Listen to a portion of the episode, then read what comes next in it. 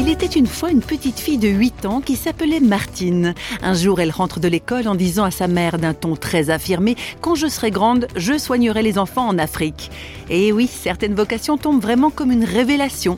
Mais, réflexion faite, le long chemin qui a mené cette petite fille jusqu'à ses diplômes de médecine n'a pourtant pas été semé de roses. Aujourd'hui, Martine Fritsch est médecin humanitaire, engagée dans un programme de développement éducation et santé communautaire. Elle revient sur un événement charnière de son parcours une période remplie de questions, de doutes et de souffrances intérieures. J'ai commencé euh, des études de médecine. J'ai l'occasion de côtoyer la mort et la vie dans un espace de temps euh, très limité. Et là, je suis profondément ébranlée. J'ai 18 ans à l'époque. Une jeune femme rentre, euh, est amenée en ambulance après un accident de voiture.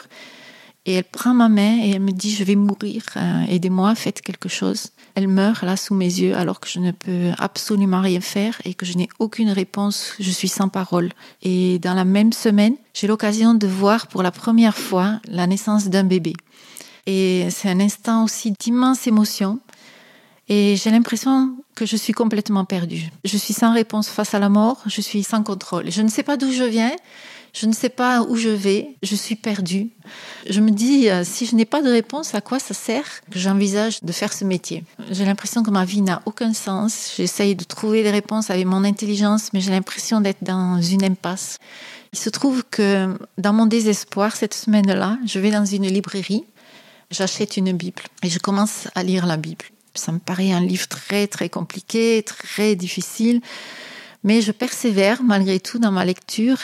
Un jour, je lis une parole de Jésus qui touche profondément mon cœur. Et Jésus dit dans cette parole, je ne suis pas venu pour les bien portants, mais je suis venu pour les malades. Le fait qu'il parle de malades, ça m'interpelle. Je pense, oh, il est venu pour les malades que je vais côtoyer, mais il se peut que moi aussi, je suis effectivement malade d'une maladie dont j'ignore la cause et peut-être même les symptômes.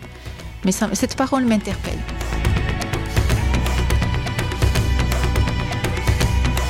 Cette période marque effectivement un tournant dans la vie de la future médecin humanitaire. Martine opte pour la foi dans ce Dieu qu'elle est en train de découvrir. J'ai eu le sentiment que j'étais en train de manquer la cible dans ma vie. Il fallait que je rectifie le, tir, que je renonce à, mener cette vie égoïste ou cette vie de contrôle ou cette vie où je cherchais à dominer et me protéger des autres, j'ai décidé de faire confiance.